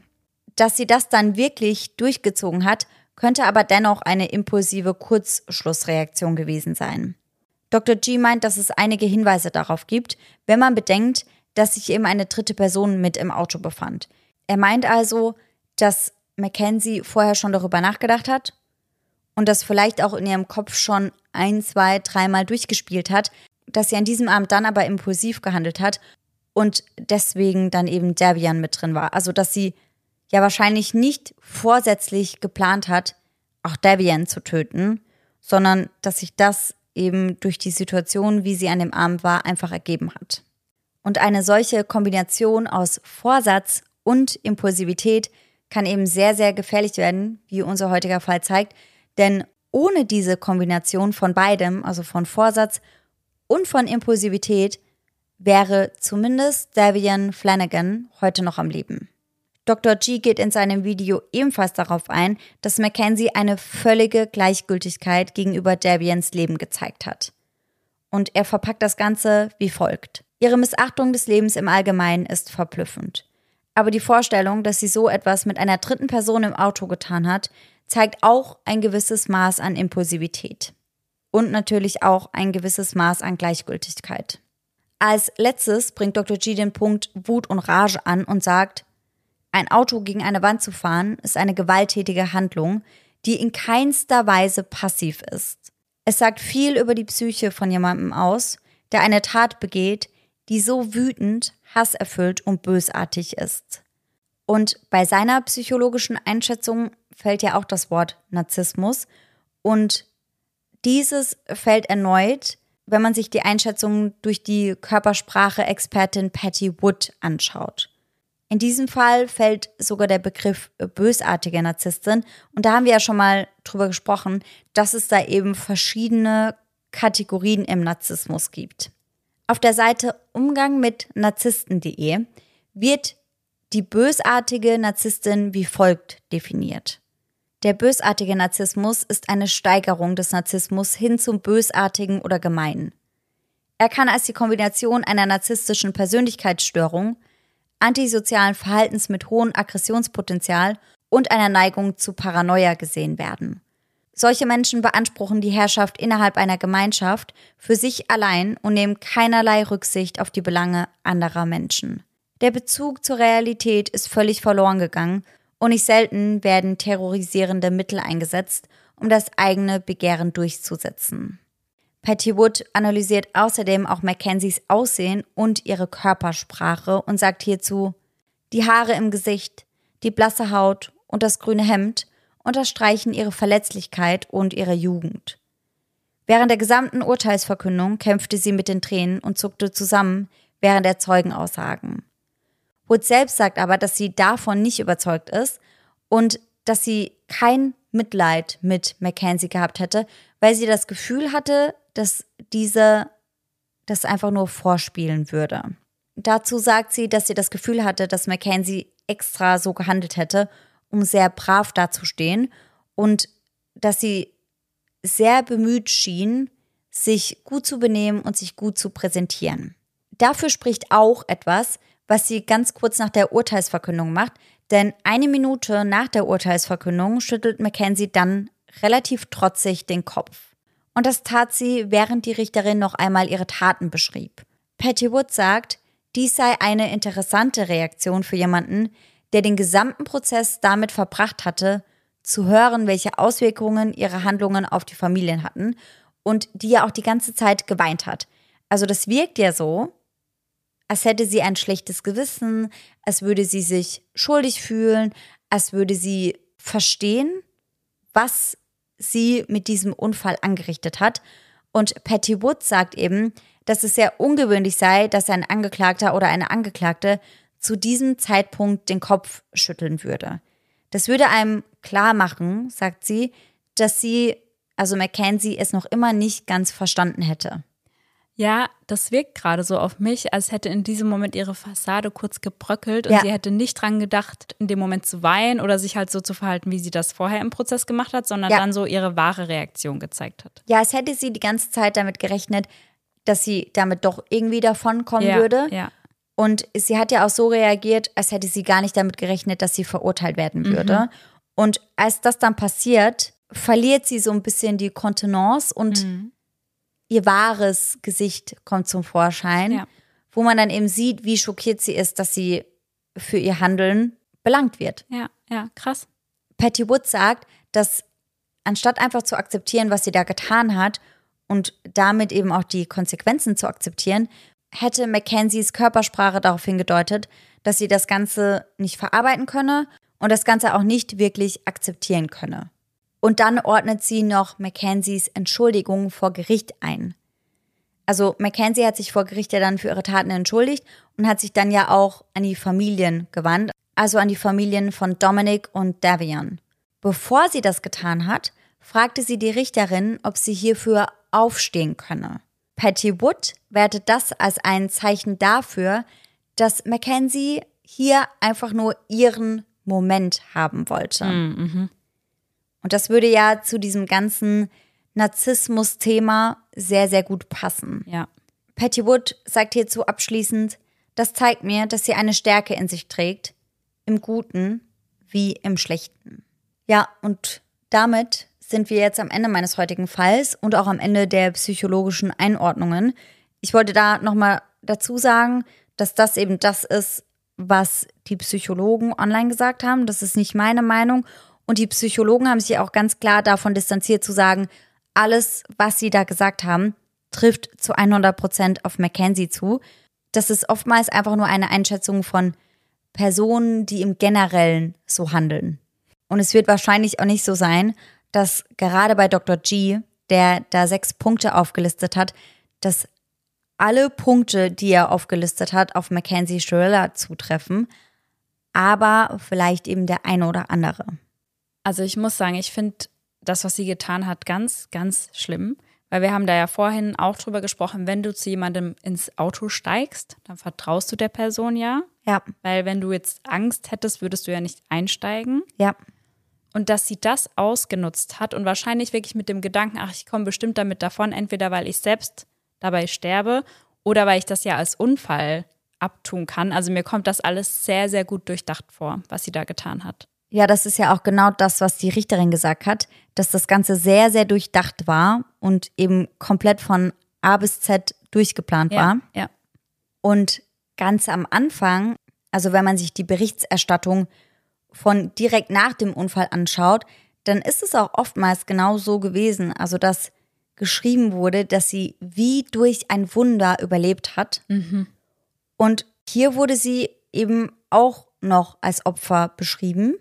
Und wie glücklich alle sind, dass sie überlebt hat, so einen schlimmen Unfall. Und das war wahrscheinlich genau das, was sie eben gewollt hat. Und ich glaube auch, dass sie sich in den Monaten nach dem Unfall darauf ausgeruht hat, dass sie eben in dieser Rolle war, dass sie auch ein Opfer war und dass sie sich glücklich schätzen kann, dass sie überhaupt noch am Leben ist und dass sie gar nicht damit gerechnet hat, dass im Hintergrund gegen sie ermittelt wird. Ja, ich wollte auch gerade sagen, sie hat sich da wahrscheinlich sehr, sehr sicher gefühlt am Anfang. Ja, weil sie, glaube ich, generell so ein bisschen die Einstellung hatte, dass sie schlauer ist als alle anderen und dass ihr das niemand nachweisen kann, Ja, dass sie ja. da halt mit 160 km/h mit komplett durchgedrücktem Gaspedal und ohne die Bremse zu betätigen reingekracht ist. Ja, ja. Ich glaube, das war ihr einfach nicht bewusst. Also ich finde das alles so schlimm, auch dieser Gedanke, wo du vorhin gesagt hast, dass sie dieses Industriegebiet wahrscheinlich ganz bewusst ausgewählt hat. Ja, Erstens, dass da wenig Zeugen sind und dass da auch niemand schnell zur Hilfe eilt. ja, Und dass sie da auch den Gedanken hatte, selbst wenn er überlebt, dann ja, kann ihn wenigstens keiner mehr retten. Also Ja. wie grausam Ja. ist das? Ja, den Gedanken fand ich auch so schlimm, dass die beiden das vielleicht überlebt hätten, aber halt einfach niemand das mitbekommen hat, weil Mackenzie diesen Ort so gezielt ausgewählt hat. Und den Gedanken, dass sie sich dieser Situation genauso ausgesetzt hat, also dass sie sich in dieselbe Situation gebracht hat, wie sie auch die jungen Männer gebracht hat, den Gedanken finde ich halt auch irgendwie so heftig, und dass sie da generell die Tage zuvor durch dieses Industriegebiet gefahren ist. Ja. Und der Staatsanwalt hat das ganz passend benannt. Er hat gesagt, sie hätte die Gegend gescoutet, ob sie halt passt für ihr Vorhaben. Und dass sie dann letztendlich eben entschieden hat, in diese Steinmauer zu fahren. Den Gedanken finde ich auch einfach so absurd und so weit weg von jeglicher Realität für mich. Ich kann mich da gar nicht reinversetzen. Und was ich mich dann aber auch frage, ist ihr da nicht aufgefallen, dass da überall Kameras sind? Ja. Oder war ihr das dann letztendlich egal, weil sie sich ja auch mit dem Gedanken angefreundet hat, dass sie das wahrscheinlich ja eh nicht überleben würde? Ich könnte mir beides vorstellen. Ich könnte mir vorstellen, dass sie die nicht gesehen hat, aber ich könnte mir auch vorstellen, dass sie die gesehen hat und wirklich dachte, ja, ich sterbe ja dabei auch und dann kann es mir egal sein, ob man das auf den Kameras sieht Ja, oder nicht. Ja. Und ich habe mich dann auch gefragt, weil der Psychologe ja auch gesagt hat, dass es an diesem Abend oder an diesem frühen Morgen vielleicht ja impulsiv gewesen ist, Ja. dass sie sich dazu entschieden hat. Und da habe ich mich dann gefragt, vielleicht war es ja auch so, dass sie zwar da durchgefahren ist, vielleicht nicht genau geplant hat, an diesem Tag in die Mauer zu fahren, eben weil noch jemand mit dem Auto saß. Ja. Und dass vielleicht, und dass es vielleicht zu irgendeiner Streitigkeit Ja. kam oder irgendein Satz gefallen ist, wo sie in dem Moment dann reagiert hat und gesagt hat, okay, jetzt Ja. mache ich's. Ob irgendein Satz gefallen ist, der das fast zum Überlaufen gebracht hat. Ja, ja. irgendwas, was vielleicht gar nicht mal so schwerwiegend war. Das kann ja dann wirklich, wenn sie die ganze Zeit kurz davor war, und das war sie ja wahrscheinlich, wenn sie das schon ein paar Mal angedroht hat, wenn sie schon die Gegend ausgekundschaftet hat und dass dann da wirklich einfach was Kleines gefallen ist. Ein kleiner Ja. Satz, der so dann halt das Schicksal von den beiden besiegelt hat. Ja, ich finde, das würde ja schon dazu passen, dass sie vorher auch sehr vorsichtig oder normal Ja. gefahren Ja. ist und dann so plötzlich irgendwie nach rechts, nach links Ja. und dann so beschleunigt hat. Das kommt für mich auch so rüber, als wäre irgendwas in dem Moment in diesem Auto passiert, dass sie sich dazu entschieden hat, okay, ich fahre da Jetzt. jetzt dagegen. Ja, total wie eine tickende Zeitbombe eigentlich. Ja, Also, dass die beiden da eingestiegen sind und dass sie vielleicht wirklich sich am Anfang gar nicht gedacht hat, heute passiert's, ja, aber dass halt so ein kleiner Tropfen auf dem heißen Stein an diesem Abend gereicht hat. Und wie schlimm ist das? Also, es wäre ohnehin schlimm, auch wenn nur sie und Dominik da drin gesessen hätten. Aber wie schlimm ist das, dass ausgerechnet dann eine komplett unbeteiligte Person mit drin sitzt und das dann halt nicht mal überlebt. Ja, und ich finde, diese Fragen machen einen so wahnsinnig, diese Mini-Entscheidungen, Ja. die man in seinem Leben trifft, die über Leben und Tod entscheiden können. Total. Ich würde so gerne wissen, welches Gespräch das ausgelöst hat oder welche Aussage oder das kann ja alles gewesen sein.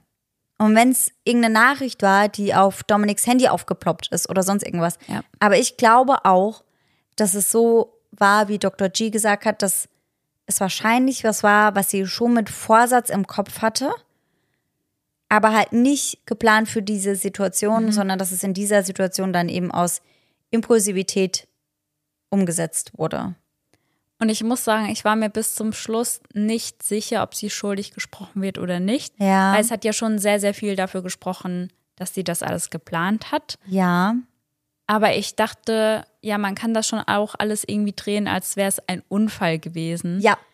Es ist nichts so aussagekräftig, dass man jetzt eigentlich sagen könnte, das war auf jeden Fall Mord, das Ja. war auf jeden Fall Vorsatz. Das kann man eigentlich in dem Fall nicht unbedingt sagen. Ich, von meinem Gefühl her, bin auf der Seite, es war Mord, Ja. es war Vorsatz und es war eine geplante Tat. Sie wollte Dominik töten und hat den Tod von Davian billigend in Kauf genommen. Aber wenn wir ganz ehrlich sind, gibt es jetzt kein Beweisstück, bei dem man sagen könnte, das ist so aussagekräftig, dass sie verurteilt werden muss. Mhm. Und deswegen bin ich jetzt auch mal gespannt, ob sich da noch mal was ergibt, wenn Ja. sie in Berufung gehen.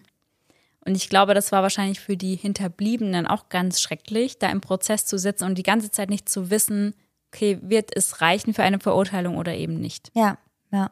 Und die Richterin, die hat ja auch gesagt, dass das Video von dem Unfall für sie so der Key zur Verurteilung war. Also, dass als sie dieses Video gesehen hat, dass für sie dieser Schlüsselmoment war, in dem ihr bewusst wurde, das war auf jeden Fall Vorsatz.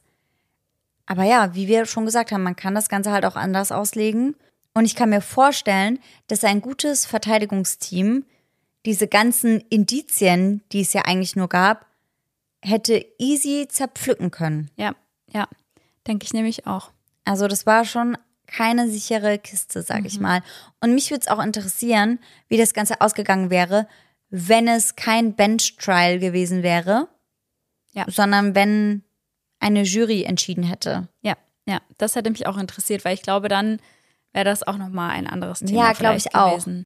Weil wenn man da dann jemand mit drin hat, der nach dem Motto entscheidet, im Zweifel für die Angeklagte, wäre das Ganze vielleicht anders ausgegangen. Ja, ja. Wie siehst du das Strafmaß und die Verurteilung denn?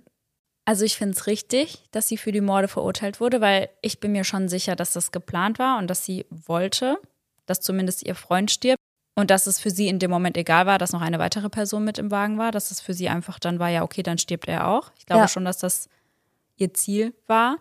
Ich hätte aber ehrlich gesagt damit gerechnet, dass sie erst nach längerer Zeit einen Antrag auf Bewährung stellen kann. Aber das kann natürlich ja auch mit ihrem jungen Alter zusammenhängen. Ja, das kann ich mir auch vorstellen. Also, auch wenn sie als Erwachsene verurteilt wurde, war sie zum Tatzeitpunkt ja gerade mal 17. Ja. Und ich kann ihre Handlungen auf gar keinen Fall gut reden. Und dadurch, dass ich selbst auch glaube, dass das Ganze mit Vorsatz geplant war, noch weniger. Aber da handelt man manchmal auch so ein bisschen unüberlegter und vielleicht wirklich impulsiver. Und manchmal ist dir dann vielleicht nicht bewusst, was es für Konsequenzen hat. Und damit meine ich jetzt gerade nicht unbedingt Dinge wie eine Verurteilung, die sie erwarten würde, sondern eben, dass ihr Freund und ihr Kumpel sterben könnten Ja. und damit halt für immer unwiderruflich weg sind. Also eigentlich muss das einer 17-Jährigen bewusst sein, meiner Meinung nach. Aber ich glaube, oftmals sieht das in dem Alter eben doch anders aus. Ja, und ich finde auch den Punkt interessant, dass du ja auch gesagt hast, dass sie Marihuana konsumiert hat. Ja. Und man sagt ja auch immer, also generell soll man keine Drogen konsumieren, aber man sagt ja immer, wenn man das in jungem Alter macht, dann macht das ja auch was mit dem Gehirn, weil das Gehirn ja noch in der Ja. Entwicklung ist. Ja, voll. Und ich will das damit auf gar keinen Fall entschuldigen. Aber ich kann mir schon vorstellen, wenn sie das sehr viel konsumiert hat, dass das Ja. bei ihr im Gehirn sehr viel kaputt gemacht hat. Das kann ich mir auch vorstellen. Und also es konnte jetzt nicht nachgewiesen werden, seit wann sie das macht oder wie häufig, in welcher Regelmäßigkeit sie das Ja. macht.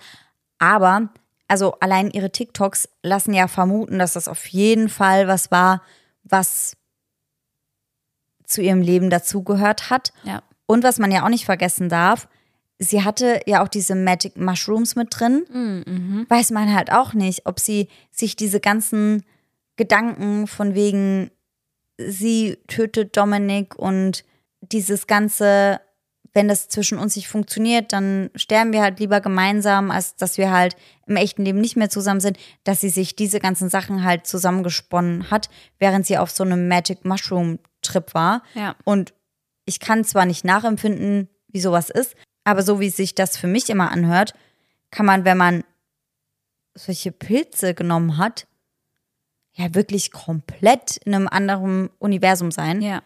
Und wenn sie sich da viel reingedacht hat und da generell vielleicht eine Tendenz zu hatte, dass sie narzisstisch war und das alles zusammengekommen Ja. ist, Ja. kann ich mir schon vorstellen, dass sie sich das in ihrem Kopf so zusammengesponnen hat und in dem Moment dann einfach gehandelt hat, ohne groß drüber nachzudenken. Ja, ich kann mir auch vorstellen, dass es ein Zusammenspiel aus vielen Faktoren war.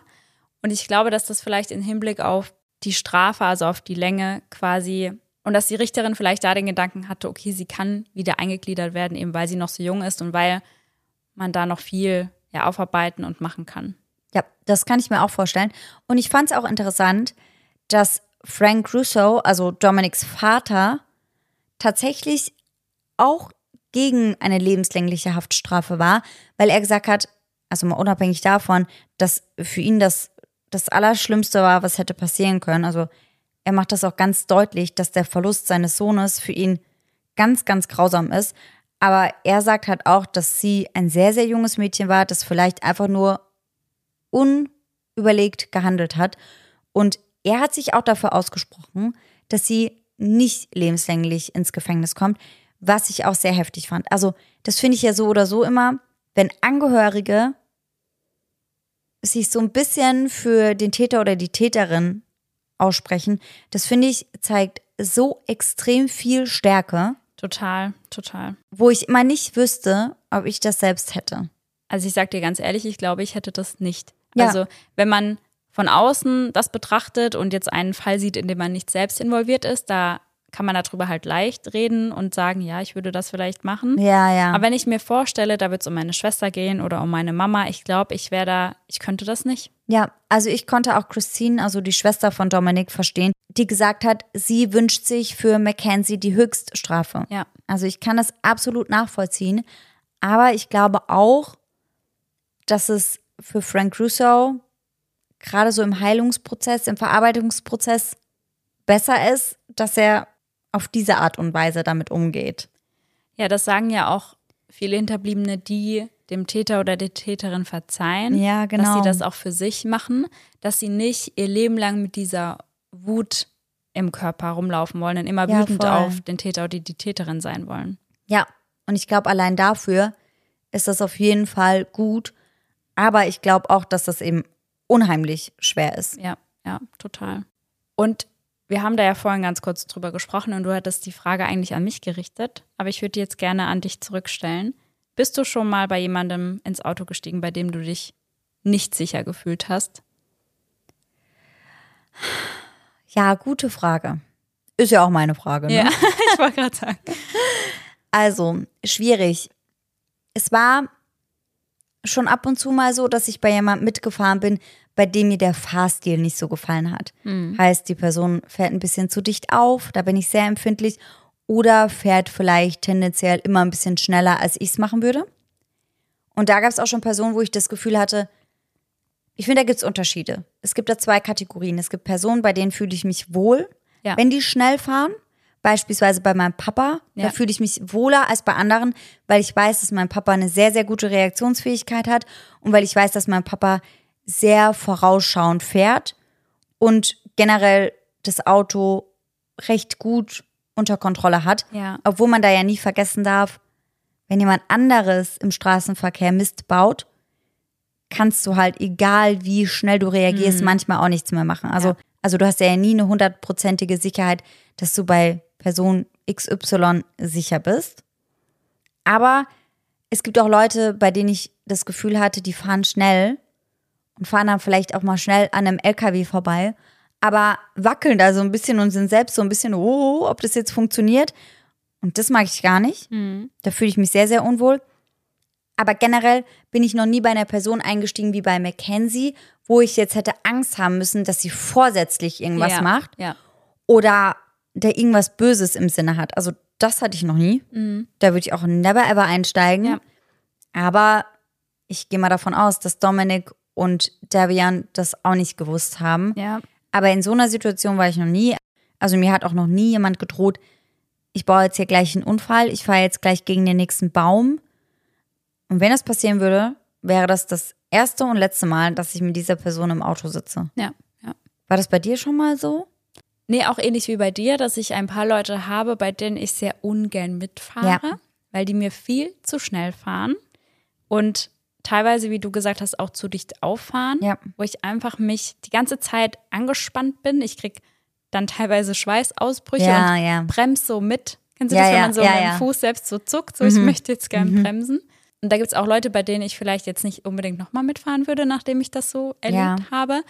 Aber wie du gesagt hast, ich hatte noch nie Angst, dass jemand irgendwas vorsätzlich Machen, machen würde. würde.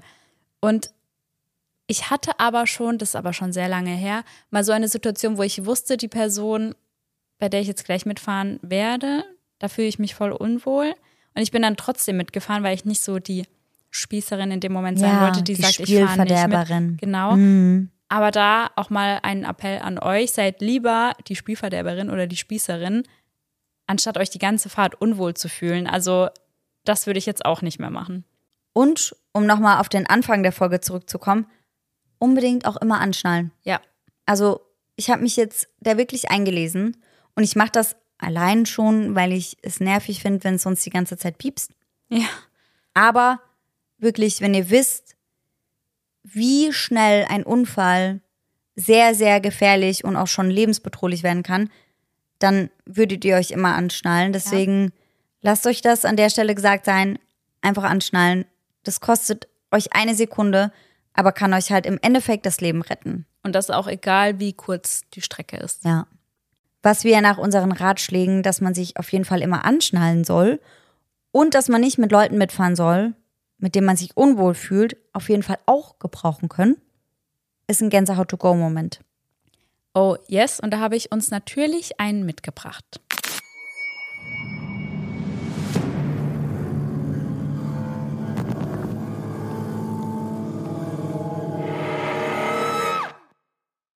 Der heutige Gänsehaut-to-go-Moment stammt von der lieben Fia und sie schreibt: Hello zusammen. Ich habe einen Gänsehaut-to-go-Moment und der ist mir tatsächlich erst gestern passiert. Ich war allein zu Hause, in Klammern Erholung von einer Zahn-OP, und es war gegen 17.30 Uhr. Während dem Kochen ging plötzlich meine alte antike Uhr los. Die ist, glaube ich, eher für auf den Kamin gedacht und eigentlich habe ich auch gar keine Verwendung dafür. Das Klingeln von ihr ist sehr schön, jedoch laut, genauso wie das Ticken. Das Gruselige daran, man muss die Uhr regelmäßig mit einem Schlüssel aufziehen, circa einmal pro Woche. Ich habe sie vor über sechs Monaten das letzte Mal aufgezogen. Mein Freund konnte es nicht gewesen sein, weil er zu dem Zeitpunkt schon seit ein paar Stunden weg war. Die Uhr klingelte nach einer halben Stunde nochmal und sie tickte auch. Danach blieb sie wieder stehen. Es war 18 Uhr, aber laut dieser Uhr war es 13.52 Uhr. Ich weiß aber nicht, ob laut der Uhr Nacht oder Tag war. Denn wenn man die Nacht nimmt, also 1.52 Uhr, dann entspricht das meiner Geburtszeit, was auch gruselig ist. Ich weiß nicht, warum die Uhr einfach anging. Es lebt niemand sonst hier. Oder will mir das Universum etwas mitteilen. Mein Herz hat auf jeden Fall gerast und ich weiß nicht, ob ich sie verschenken oder zerstören soll. Also verschenken würde ich sie eher nicht. Ja. Sowas verschenken, also ich glaube, das Geschenk möchte niemand, wenn die Uhr so komische Sachen macht. zerstören weiß ich aber auch nicht. Ja, da weiß man auch nie, was passiert, wenn man so unheimliche Gegenstände zerstören will. Ja, ich weiß es nicht. Aber eigentlich war es ja gar nicht mal so unheimlich. Vielleicht war das ja auch ein gutes Zeichen. Ja, vielleicht sollte das ja auch an deine Geburt erinnern. Ja. Keine Ahnung. So eine neue Geburt. Heute geht der zweite Abschnitt deines Lebens los und Ja. vielleicht war es ja auch was Positives. Sehen wir es so. Aber es ist halt auf jeden Fall schon sehr merkwürdig, dass die Uhr das letzte Mal vor sechs Monaten aufgezogen wurde Ja. und halt trotzdem einfach losgeht. Weil, also rein technisch gesehen ist das ja unmöglich. Heißt, es muss ja irgendwas Übernatürliches gewesen sein. Oder? Ja, und irgendwie erinnert mich das an so Spieluhren, wo so eine Ballerina tanzt. Ja, ja. Die muss man ja auch aufziehen. Aber die sind halt auch richtig creepy, weil Ja. jeder Horrorfilm gefühlt mit sowas spielt. Ja, und so eine Spieluhr spielt auch eine Rolle in der Serie From, die ich dir ja schon mal empfohlen habe. Und da ist das auch sehr, sehr, sehr unheimlich. Ah, nee. Also das brauche ich nicht. Und sowas würde ich auch nicht geschenkt bekommen wollen. Nee, nee, ich auch nicht. Also generell keine Gegenstände, die irgendwie verhext sind. Deswegen an dieser Stelle nochmal bitte nicht verschenken. Ja. Auch nicht an Freunde, die du nicht magst. ist gemein. nee, machen wir nicht. Dann auf jeden Fall vielen Dank fürs Zusenden. Und dann würde ich sagen, sind wir am Ende der Folge angekommen. Wir sind wieder sehr gespannt auf euer Feedback. Das könnt ihr uns gerne bei eisendedark.podcast auf Instagram zusenden. Oh ja, ich bin auch sehr gespannt, ob ihr findet, dass Mackenzie hätte überhaupt verurteilt werden sollen mit Ja. den Beweisen beziehungsweise Indizien, die vorhanden waren. Und mich interessiert auch, was ihr zu dem Strafmaß sagt. Ja, mich auch. Und dann hoffen wir natürlich, dass ihr alle nächsten Sonntag wieder mit dabei seid. Und bis dahin schöne Träume. Bis dann. Tschüss. Tschüssi.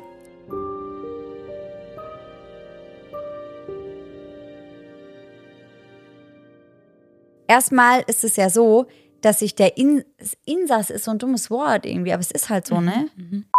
Oder die Windschutz oder die Windschutzschei Windschutzscheibe erreicht. Auch ein Scheißwort. Sei ich durch. Sei ich durch. Sei ich durch. Sei ich durch. Sei ich durch. Großen Gebäude im Progress, Progress Drive. Progress Drive ist so ein Scheißwort. Cuyahoga. Cuyahoga oder Cuyahoga? Wie schreibt sich das? U, also C, U, Y, was? Wo ist es? A und dann Hoga. Ich hätte jetzt auch eher Kaya Hoga gesagt. Cuyahoga. Das klingt ja wie, fast wie Chattahoochee. Ja. Du hast mich zu dem Mädchen gemacht. Aua, ich hab mir auf die Zunge gebissen. Richtig. Mit so einem spitzen Zahn da auch. Zum Spitzenzahn. Mein ähm, Zahnarzttermin war nicht so schön, wie ich es mir erwünscht habe. Oh, warum? An vier Zähnen haben die ein bisschen Zahnstein weggemacht. Das hat mich genervt, aber das war okay, weil das war nicht schmerzhaft. Aber Das Geräusch finde ich immer nur eklig. ja, das, ich finde das alles nicht so schlimm, weil ich halt eigentlich weiß, okay, das tut nicht weh und dann habe ich da nicht so ein blödes Gefühl auch mit. Aber ich war dieses Mal bei dem Herrdoktor und ich bin immer bei der Frau und ich mag die Frau viel mehr. Oh. Und das hat mich geärgert. Hast du nächstes Mal gezielt nach ihr fragen? Hab ich, hab ich. Und dann habe ich aber meinen Zahnarzttermin doch abgesagt wegen Ah, ja. irgendwas. Und dann haben Ja, die gemeint, ob ich waren. ja, und dann habe ich gemeint, ob ich am nächsten Tag kommen kann. Oder haben die mich gefragt und dann nicht mehr gefragt, ob bei der Frau Doktor. Mhm. Aber ich dachte halt auch, wenn die wissen, ich bin bei ihr, Dass du dann. buchen die mich auch nur für sie wieder ein. Ja. Die ist viel besser. Mann, ey. Der war scheiße. Da würde ich auch keine Zahnärzte so arg mögen dann. Wenn du so Der war gar nicht nett. Der war gar nicht witzig. Der hat mir auch nicht so viele Komplimente für meine Zähne gemacht. Die macht mir immer voll viele und ich bin immer voll so, shower me with compliments. Ich liebe das. Ich gehe da raus und bin so, uhu. voll gepusht. Ja, und Kann, er kann ja viele Leute nach dem Zahnarzt von sich Ja. behaupten. Ja, weil meine Zahnärztin halt echt 10 von 10 ist, Mhm. vielleicht auch 12 von 10 und er war halt so 6 von 10. Mhm. Hat man gehört, dass ich gegrinst habe? Nein, das hat man nicht gehört. Also, was habe ich denn da geschrieben? Es ist kein Beach Trial. Der- Das Ein findet, nicht am, findet nicht am Beach statt. Special äh, Prozess diesmal am Strand. Da frage ich mich dann auch, ob dann Can vielleicht der Richter sein könnte, weil dem seine Aufgabe ist ja Beach. Stimmt. Aber er ist kein Richter, deswegen weiß ich wahrscheinlich nicht. Ja, Aber die haben es auch, die haben es auch eine Zeit lang er versucht, die da dann die. Richter zu werden, dass die die Barbies abdrängen. Hast du das auch manchmal, wenn wir anfangen mit der Verabschiedung, bin ich kurz so, wann ist nochmal mein Einsatz und was sage ich eigentlich? Aber dann ist es so routiniert, dass ich direkt weiß, was ich sagen muss, wenn ich höre, dass du sagst bis dann und dann weiß ich so, ah, jetzt kommt mein Tschüss. Tschüssi!